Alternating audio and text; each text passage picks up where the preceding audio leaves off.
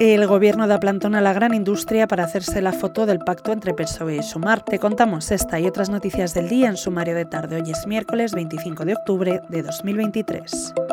Héctor Gómez, ministro de Industria y Turismo, dio plantón el martes al foro anual de la gran industria española organizado en Madrid por la Asociación de Empresas con Gran Consumo de Energía. El ministro había confirmado su asistencia. Sin embargo, el presidente del Gobierno, Pedro Sánchez, llamó a alguno de sus ministros a media mañana para que estuvieran presentes durante el acto en el que se debía estampar la firma definitiva para reeditar el gobierno de coalición con el partido de Yolanda Díaz, por lo que Gómez finalmente no acudió al foro. Es la segunda vez en menos de una semana que el Ejecutivo se ausenta de un importante foro empresarial.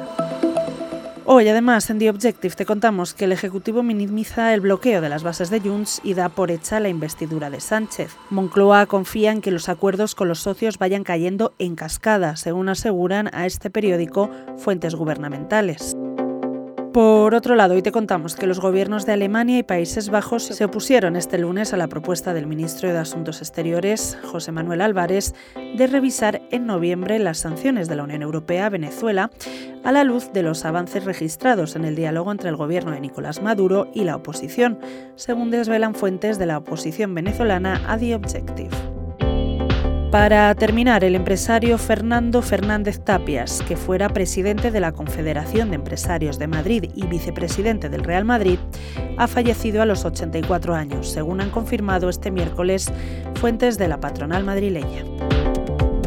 Lo dejamos aquí por hoy. Recuerda que tienes estas y otras muchas noticias siempre en abierto en theobjective.com. Volvemos mañana.